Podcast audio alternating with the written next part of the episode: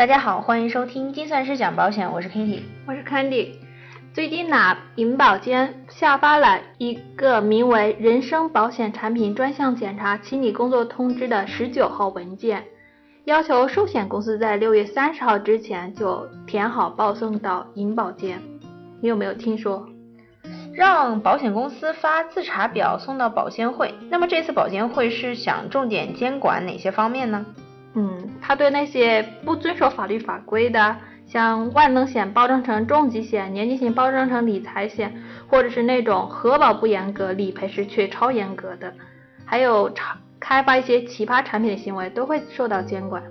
那咱们之前曾经讲过的那什么恋爱险啊、分手险啊，可能都会受到监管，毕竟那种其实不算保险，而是一种对赌协议。那么听你这么说，这个政策出来其实也算是消费者的福利了，一些不好不合规的产品其实都会被监管。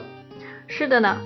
而且对于消费者用到频率最高的医疗险，十九号文件就明确要求，条款中约定的社保医疗保险范围需与社会保险法的规定一致。这主要是为了防止保险公司对社保范围内项目不报少报。那除了医疗险以外，重疾险有没有什么监管的地方呢？我记得之前有看到一些重疾险将甲状腺癌排除在恶性肿瘤之外，但是呢，其实甲状腺癌是一种很高发，而且早发现、治愈率很高的一种疾病。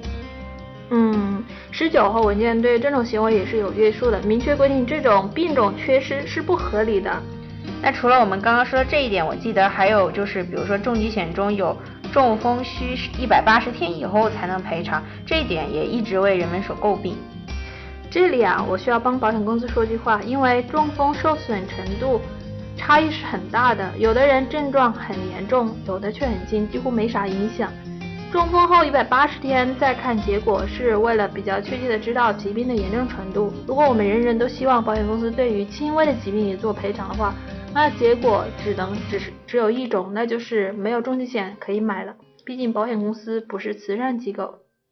但是呢，这次十九号文件对条款不合理约定被保险人确诊疾病后需生存一段时间才能获得保险金给付的情况也有所提及，但是在其中并没有具体指出有哪些需要去掉生存一定期限。但是我们可以小期待下。嗯，除了这个问题吧，还有一个问题也一直被吐槽，就是说呢，有一些寿险的身故理赔的时候，一定要求提供火化证明、丧葬证明等等。那么很多死者的家属可能一时提供不了这些证明，那么理赔就会变得很麻烦。嗯，确实是这样。十九号文件也明确要求了身故责任在发生理赔时，不可以要求提供不合理的证明，其中就包括火化证明呐、丧葬证明呐。那受检除了这一点呢，还有一点就是说，嗯，有一些身故后啊，家人却不能及时的拿到这个身故赔偿金，这是因为有些保险公司呢，它是会以信托的名义分期付给受益人。那这种情况下应该怎么看呢？那这种就一定要分清楚自己在买保险时是不是真的有信托合约。人寿保险的信托合约就是要就是以保险金或者人寿保险单作为信托财产。由委托人，一般委托人是投保人，和信托机构签订人寿保险信托合同，将交由信托机构来管理自己的保单。但是如果投保人并没有和信托机构签订这样的信托合同，那这就是保险公司自己出的伪信托。十九号文件明确规定，身故金不可以以伪信托的形式分期赔付给受益人。保险公司无权扣押属于受益人的理赔金。哎，听你这么说，这个十九号文件确实监管的是方方面面。那么我们也真心希望十九号文件能够切实的发挥作用，通过呃监管来